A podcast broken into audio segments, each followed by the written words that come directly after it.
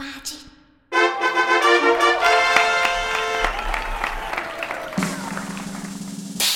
嘿嘿哈哈，十八般武艺，扎背当忙，九弯十八拐。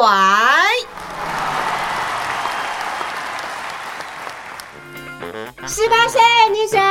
的温柔，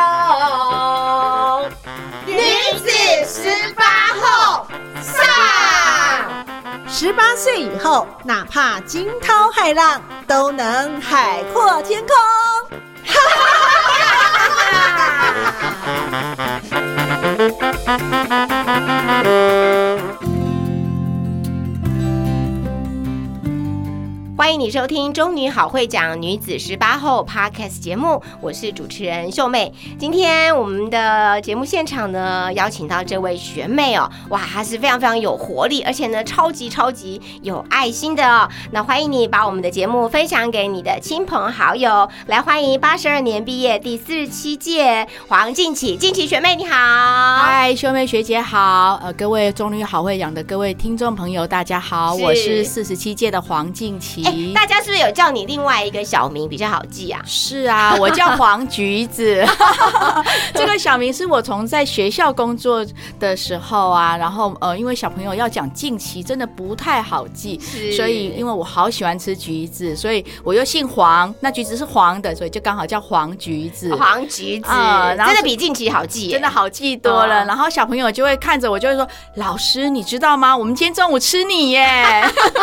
多了一个话题，对不对？真的真的是跟小朋友的互动，可见呢，这个近期学妹是很用心，而且呢很有头脑。你想跟你的这个主要的这个不能说是客人，而是说你主要服务的对象，对象你想要用一个比较跟他们接近的语言，好让他们呢很自然而然的呢就有机会跟你有一些互动，这样我觉得这个很不错，很有想法跟。孩子建立关系，成为好朋友。是，近期来帮我们介绍一下，因为你的工作算是比较特别，也很特殊哦，算是一个呃心理咨商，也算是心理辅导，让你的对象呢可能都是很多的青少年还有儿童，对不对？是的，是的，呃，我是在台中市的学生辅导咨商中心工作。那呃，我的背景是社会工作师。那我是呃第一呃在台中市哈是第一批进入学校工作的社工师。哦，所以以前社工师并没有进驻在校园里面，是吗？呃，过去的呃是有社工师，嗯但是呃他可能就是派驻在教育局内。那呃孩子有有状况啊，或者是说孩子有需要的时候，才到学校去做服务。那在一百零一年之后，那我们有一批的学校社工师，就是直接派驻在学校内工作这样直接在学校里面，就是直接在学校直接就是跟呃国中生或者是小学生有很多的。互动，跟他们很近距离，也知道是。到底发生了什么事情，就是跟孩子一起生活，然后一起学嗯习，然后也也知道说孩子在这个呃生活脉络里面他发生什么事情，然后其实我觉得是比较容易能够看得到孩子的呃改善的方向，然后并且让孩子能够有一些不一样的适应。嗯哼，那现在是每一个台中市的呃这个国中或国小都会有吗？还是说是看状况？哦，现在是呃，大概是一百零五年之后，我们就又回到教育局内了。哦所以呃，目前我们又回到说，呃，只要学校有呃需要需要需要，嗯然后他跟学习中心这边做申请，那呃，我们就会由督导派案，然后派派合适的社工师或者是心理师到这个学校来协助这个小朋友这样子。嗯哼，哇，太好了！所以呢，有很多这个爸爸妈妈、家长，或者是我们这个呃五年级、四年级的这个同学们，我讲的是四十几岁、五十几岁，是的，对的这些爸爸妈妈们呢，就可以有很多的这个资源，还来做一个询问，对不对？真的你可以透过我们的节目呢，对于现在呃这个孩子们在学校或青少年在学校的一些状况，更深入的了解。这个我们呃晚一点再跟大家来聊哦。嗯先来请这个黄橘子学妹呢，跟我们讲一下哈，就是哎在中女的时候呢，有没有呃让你到现在呢仍然印象深刻的这个你的少女时代在中女中的生活是怎么样的？哦，有哎、我觉得学姐给我这个题目，我。记得我们我当时是参加那个科研社、科学研究社。可是学姐你知道吗？我们那时候科研社一群社会组的孩子，就是社会组的同学们去参加科研社，那就觉得好有趣哦。我们在那个科研社的那个社团活动的时间啊，就就会去做实验啊，解剖青蛙啊，解剖鱼啊。然后，可是我们其实都不是自然组的嘛，那就我们也没有生物要考生物的这样子的负担，反而是很轻松，就是玩就对了，就是去玩。然后我们在寒暑假的时候，我们到科博馆去当志工。那再从这个志当志工的过程中间，怎么样跟科博馆的观众们去做一些互动啊？我觉得这个是好有成就感的一件事情。哎，所以你很不一样。你看，你念的是这个第一类组，以前我们的这个社会组，然后呢是是跨域，然后去参与这个科研社，还走到这个呃这个假定到一些这个其他的一些实习的场所，或是可以有一些展现的地方，像科博馆。所以其实你又人文又科学，是不是这样？哎，我觉得这在女中里面好像大家都是这样子，就是哦，好像我们要学学一些我们跟课业有关的。可是我觉得台中女中最丰富的地方，就是我们还会有学跟我们课业完全无关的，但是这个东西好有趣哦，会记得比较。毕 业比较熟的都会是在那些呃，是就是不是在课业上面。老实讲，我现在那个什么学科我都忘光光了，但是我还记得都会是当时呃课业之外的生活。嗯哼，哇！所以中女的这个学习生涯里面，对你来说应该是充满了许多可爱的回忆吧？目前想想，还是你在念中女的时候，其实也是这个小小孤僻的一个怪咖。学姐，其实我我我那时候 呃，我我是离乡背景到台中来读书的，我的家乡是在。在竹山，好，那呃，我当时的我们是联考嘛，不是像现在是国中会考。我当时那个联考的分数刚刚好，就是中女中的录取分数，我就是那一个分数，就是刚好就是刷进来的刷进来的那一个。那所以其实呃，我我觉得见一那时候我记得开学的时候，一看到整个学校这样子三千多个都是绿色制服，我真的是有点压力，真的好大的压力，就是那种潸然泪下，怎么会是这样子啊？我们在家乡就一个人穿绿。绿色制服好像有一点点不一样，但是在一个一个学校都是绿色的，我们就是很平凡的人，嗯，所以那个压力山大呢，在呃一整片这个绿海当中这样。子，但是你还是很独特的啦，我们要这样子，对，我们就是要这样子想，我们再怎么样，我们都是有自己的生命力。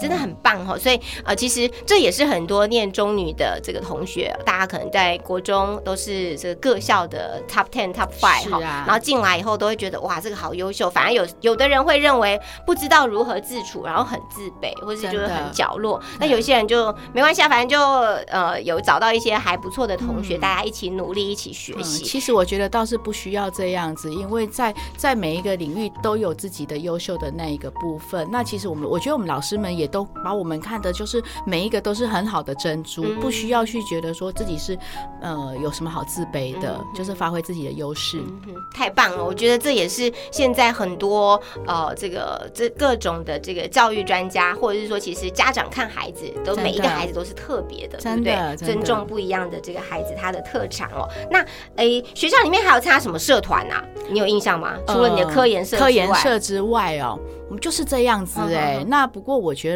呃，在学校的生活里面，我刚刚说我就就是。不太会记那个国语、数学啊，或者是历史、地理这一种的。我其实还蛮记得是家政课哦。哎，家政课你那什么打毛线？真的有，我们那时候记得好像要打那个打一个领巾，还有毛衣，打毛衣，还要打还要打围巾啊，还有或者有同学是织背心。哎，你都自己做还是都叫别人帮忙？呃，我有部分是自己做，有部分请呃那样子裁缝老师 之类的，就请对，就请老师帮忙。或者是请同学帮忙，我那时候很伤脑筋，想说什么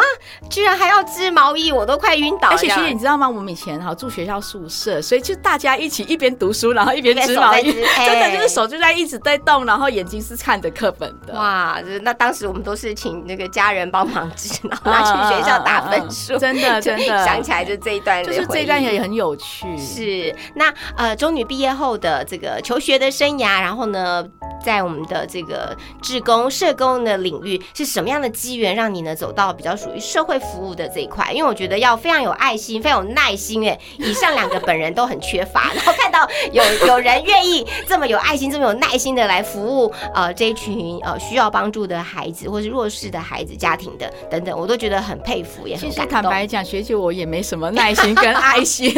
但是我我就是呃，我我一直觉得说我很幸运，我能够读了东海社工系。那我在读东海社工系的时候，我其实坦白讲，我第一年的时候是非常想转系的，而且我那时候成绩是应该是可以。再再转系的，就是转，我希望能够读东海法律系。可是那个时候，我一年级有一个心理学的老师叫吴志珍老师，哦我后来才知道说，原来她也是我们中女中的学姐。是她在课堂中里面就讲到了呃一句话，让我觉得说我我可或许可以在社工系里面继续试试看。就是她就她的内容就是说，哎、其实我们很多的同学啊，到社工系，也许可能就是人生职涯的跳板。可是呃，你如果在社工系里面，你愿意去好好的去认识自己，然后好好的在呃生命的过程中间，好好的去钻研自己生命重要的意义，这不也就是一个很重要的一个学习的里程碑？嗯所以，如果说你在要转系不转系的这个过程中间，你感到有点彷徨的话，那不妨就先留下来，既来既来之则安之。嗯结果没想到我这样子留下来，就留了二十多年，都当社工了耶。然后就出不去了，这样子，哎就是真的出不去了对嗯，但是我觉得，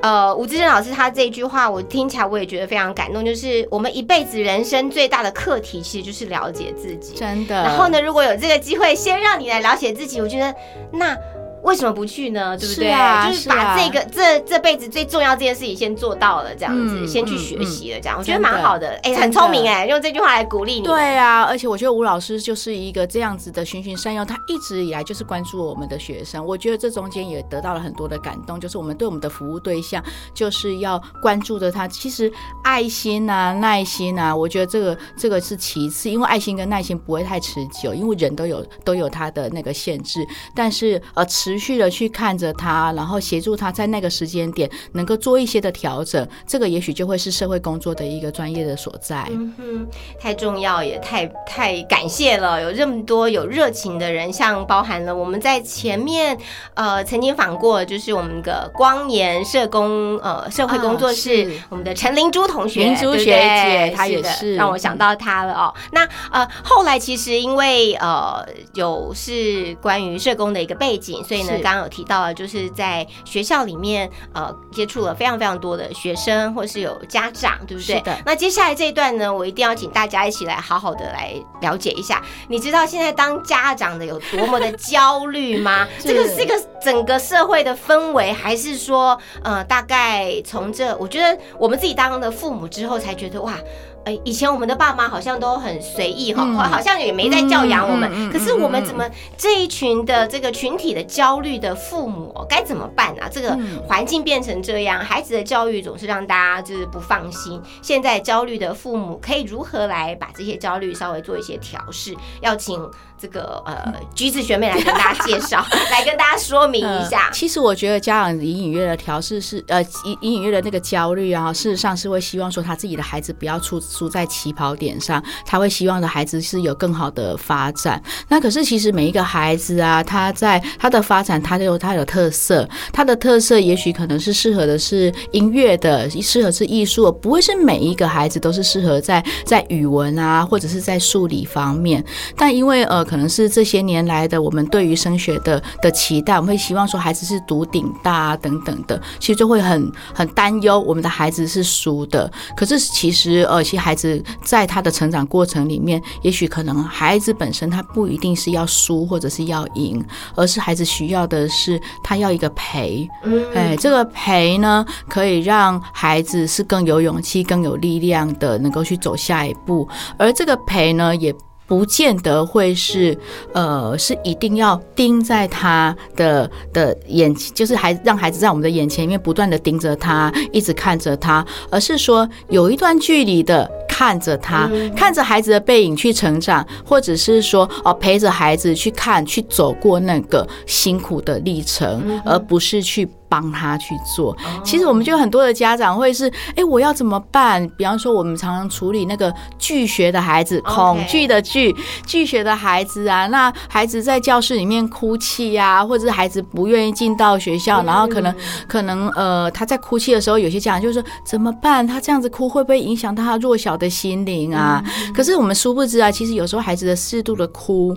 或是孩子适度的让他有挫折，是让孩子能够是从这个挫折中间去学习到他怎么样去想办法去解决问题。是的，想办法去解决问题。其实，在我们的学龄期的孩子，不管是国小的孩子、国中的孩子、高中孩子，学会怎么样解决问题，远比我们帮他做。做这件事情，把它做完更为重要。嗯，所以其实如果说呃，现场的听众朋友有你是呃学龄期的爸爸妈妈们啊，我觉得真心的这样子在这里呼吁，你是看着他，但是你不用帮他做太多，而是呃陪着他，跟他一起讨论，然后放下你的三息，然后带着他去。强化他生活的能力，嗯哼哼，所以生活能力、解决问题的能力，是啊，对，是啊，反而还有这个比较多的这个陪伴，我觉得这可能是现在的孩子们所需要的，真的，无论是这个国中、国小，甚至高中，高中，嗯，是因为我们的这个黄橘子老师呢，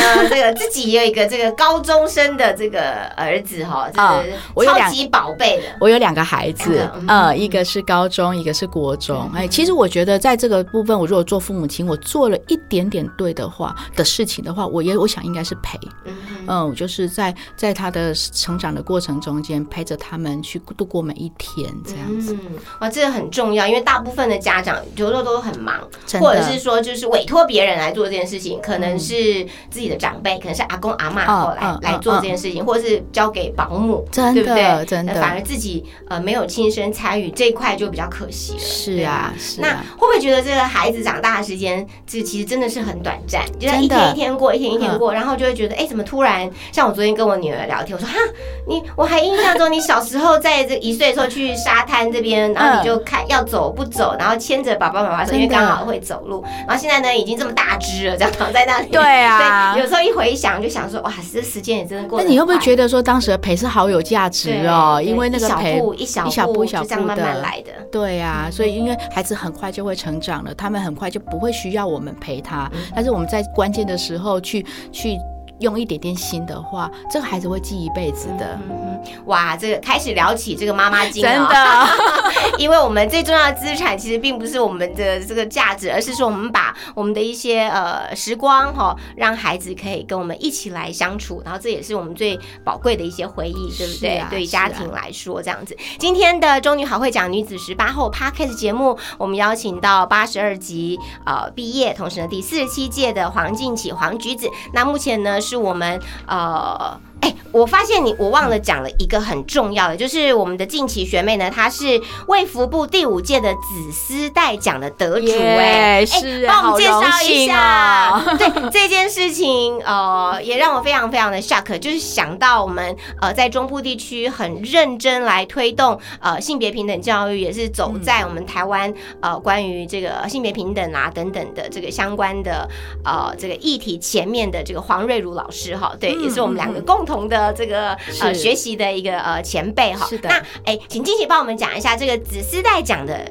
意义好不好？然后你当时得奖的心情又是如何？好哦，哦，紫丝带他的观点，然后就是一个反暴力的观点。那反暴力到包括说反家庭暴力。反社区暴力、反霸凌这样的思维，那在卫福部啊，那在这些年来，他就是会去呃推动说，呃，在各行各业，比方说像是呃社工界、社政，或者是说像是司法界，那还有就是像警政啊、医政啊，为那那那这这些的各行各业里面，跟呃家庭暴力或者是跟儿童少年保护这样子的业务有相关的，他会去奖励说，哦，在这个行业里。面兢兢业业的去为为呃弱势族群去服务的这些人，好，那他就设置了这样子的一个奖项。那我其实我很荣幸的是，因为我在学校工作，那承蒙就是呃教育局的长官还有学校的推荐，让我有可以有这个机会去做做这个角逐。那也真的好谢谢黄老师哦，因为黄老师师的的带领之下，让我知道说，哎，我们可以透过这样子子时代奖的这这这个这个呃奖项，然后能够有做了一个传承。其实子时代，我觉得这是一个责任跟传承。那我们可以让更多社会上更多的人知道说，呃，这个暴力是行不通，因为其实有时候的暴力反而是造成另外一个暴力。那呃，在家庭里面就有可能是呃暴力的世代循环。那这个其实对这个社会并不是那么的好。那呃，要怎么样能够能够终止暴力呢？那就是一个善意的沟通，然后能够有一个合作的的基础里面，让整个社会能够更加的和谐跟美满。所以我觉得子时代是一个荣耀之外，那子时代也是一个传承的使命。哇，很棒哦！所以呢，一百零七年的卫福部第五届子时代奖，其实这个奖项呢，听说每年哦有将近。近千人来这个报名角逐哈，那一年大概就是大概八十到一百位，就是各个领域，对各个领域，其实呃，基基这个比例也没有那么高，但是能够得到真的是很荣幸哎，对不对？太荣太荣幸了。台中市现在是不是大概才不到一百位？啊，不多，对对对，我记得大概几十位而已。对，但是我觉得其实拿到这个，就是又让我们更加有心的说，哦，我们要去做这样子的推动，哦，更有勇气的去跟暴力去说不，然后去协助我们的所服务的对象，然后去去让他能够做，就是这个家庭能够获得更好的成长跟跟改善。嗯，也是我们社会中很重要的呃家庭暴力防治以及推广的重要的这个推手之一啦。是的，你们在呃各。个角落也持续的呢来推动，对这个其实也是要呼吁社会大众大家一起来有这样子的共识，家庭、社区、学校的持续的来努力哦。嗯，那呃想要问一下近期就是。后来你知道也参与了这个中女好会讲的这个平台哦，那我们呃行销的活动，透过我们的这个 podcast 节目的录制，就你现在收听的，或是这个 YouTube 频道上面的我们的影片，或者在我们的社团里面，或者是在呃很多的这个领域当中，知道我们有中女好会讲。那你加入以后到现在，这个也有去学校做一些分享，跟我们分享一下你现在的心情，好吧？加入的感觉怎么样？其实我觉得学姐，我觉得加入真的是有点像回家的感觉，因为其实我。我的工作里面，我不太常会去告诉人家说我高中是读哪个学校。好，那呃，我觉得很幸运的是，林珠学姐然后邀邀请我呃进来中女好会讲。那在这里也说一个秘密，就是我其实，在我们在高中读书的时候，我们都会有学姐学妹制。学姐我没有学姐耶啊？为什么？对呀，因为我当时的学姐那个我我们都是用座号来分。对对。可是我上面那个学姐没有，可能转学或怎么样。是啊，就没有了。然后然后我就是一个空虚的，所以这个其实对于当年的离乡背景的我，小小的挫折，真的是一个很大的。我竟然没有学姐，那。可是我觉得也很幸运的是，这样子二三十年后，我回到中林好会讲，第一次回到台中女中，你知道我多么的激动？那个激动是哇，我不是只有没有学姐，我是有一群的学姐，真的，一群的学姐，而且在这个学姐的过程中，就像佩璇学姐啊，像您啊，都是那种让我们感觉到就是有学姐真好，有有事学姐相挺。所以我觉得在这个部分，我还不敢说我有什么贡献，但是我我就是有满满的收获，嗯，就是有一个回家。的感觉好感动哦！有去学校分享了吗？我印象中，哎，目前还没有。所以呢，其实还是有很多的机会哈，可以让我们的呃中女好会讲的这些讲师群们哦，我们是一个公益的演讲平台。那我们也正在呢申请这个呃协会中哈，应该在下个月你听到我们节目的时候呢，你可能就呃，我们也会在节目当中来个广为的宣传哈。那近期最后有没有一些话要给现在呢是正在是高中的这些我们的学妹们，就中女中的学妹们？有没有什么鼓励他们的话？有哎，哦，我其实对我影响有另外一个老师对我影响很深，是我国中的老师叫鲁佳慧老师，她也刚好是我们台中女中的学姐。好，那呃，这个老师啊，他告诉我说，告诉我们就是我们其实上，如果说我们今天像现在的社会啊，呃，能够读高中，其实要上大学并不是那么的难的一件事情。我们其实几乎都有每个人都有大学的门票了，但其实，在重要是在高高高中这个年纪，呃，单纯的环境里面最。重要是认识朋友，结交好友胜过读万卷书。然后在这个好友的过程，大家一起共好，一起能够去迈向人生的很好的康庄大道。我觉得这是当时老师给我的一个很好的建议。那再来就是，我觉得其实还有另外一个，就是找一个你永远不会累的兴趣哦，在这个兴趣里面找一个兴趣，是的。好，在这个兴趣里面，当你累的时候，当你沮丧的时候，你有这个兴趣就可以支撑你继续往前走。所以交朋友、找兴趣是很重要的一件事情。哎、我也想到这个高中的时候，老师有我们中女中的老师哦，他就说哇，就是高中的时候呢，最重要的两件事情，一个你要学会一个你擅长或喜爱的运动，那这个运动可以让你，不论你是游泳也好，打羽毛球也好，或者是路跑，像我现在就是慢跑嘛，就是嗯。一个你可以长期，不论是个人或是跟你的伙伴一起的这个运动，它可以让你健康，而且是一个很重要的舒压。另外一个一样就是要有一个培养一个兴趣，真的。然后你可以在这个兴趣里面呢游刃有余，然后呢调剂你的人生，是啊没错重要，对啊，所以你看我们的老师都很有智慧哈、哦。是啊，这是给我们十七、十八岁的中女中的学妹找一个这个志同道合的一群好朋友，还有呢嗯就是培养兴趣哈。那再来，如果是现在我们已经呃五十岁了，对不对？哦，我对我即将 回想到当年十八岁的这个近期，这个黄橘子，当时你的名字可能不是黄橘子，而是黄近期。在中女的这个教室里面，你会什么样有什么样的话要对十八岁的近期说啊？呃，我觉得是感谢天主，哎，让我这么能够有深情。我其实我记得在我的毕业纪念册里面写的是“绿愿深深深起几许”啊，哦就是这样子。我就觉得这个是深这样的深情跟这样的热情，能够支撑我在生命中间每一个呃，不管是开心快乐的地方，我都能够全力以赴。所以我觉得我很感谢天主，能够让我有这样子的生命力。嗯，哇，呃我们知道这个近期也是一个非常虔诚的这个天主教徒，对吗？是的 OK OK，好，愿神祝福我们，是愿祝福我们的中女好会讲女子十八后节目。稍后呢，还有我们的小天使于心会带来 Mindful Practice，也欢迎你把我们的节目分享给你的亲朋好友。这是中女好会讲的女子十八后节目哦，我们下次见，谢谢下次近期见，拜拜拜拜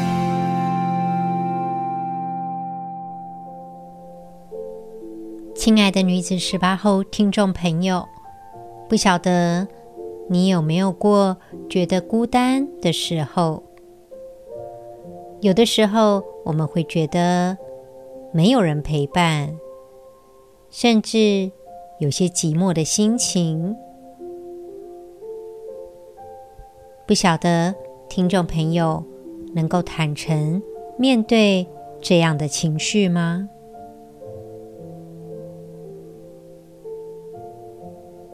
请听众朋友闭上眼睛，我们慢慢的呼吸，去感受自己的情绪。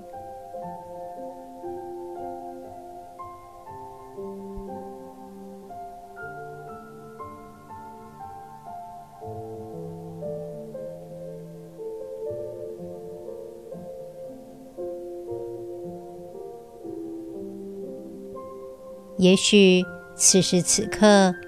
你会有寂寞的感觉，就算是这样，能够有这样的感受，都是有意义的。我们好好的去思考那些曾经陪伴我们的人。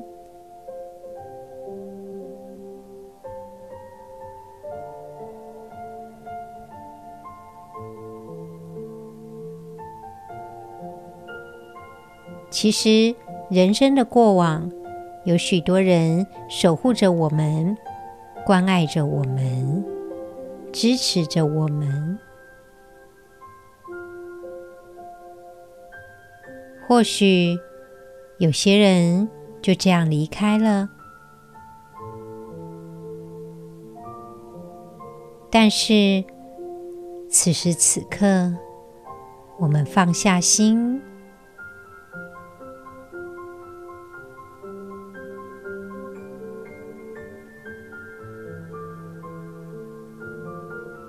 想象一下，此时此刻，我们就在一个宽广的沙滩上，看着海。想象曾经陪伴我们的人，就在我们的身旁。曾经有过被支持的感觉。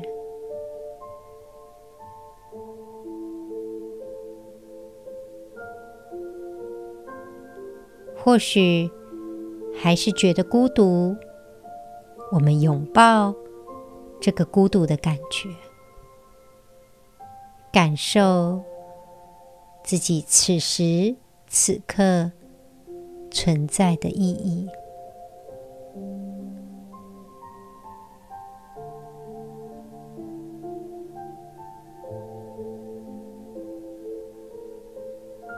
亲爱的听众朋友。请你记得，我们的存在都是有意义的。好好的面对自我，无论是孤单、寂寞，此时此刻的当下，我们有耐心的去面对一切的困难，一切的。感受，女子十八后，我们下集再见喽。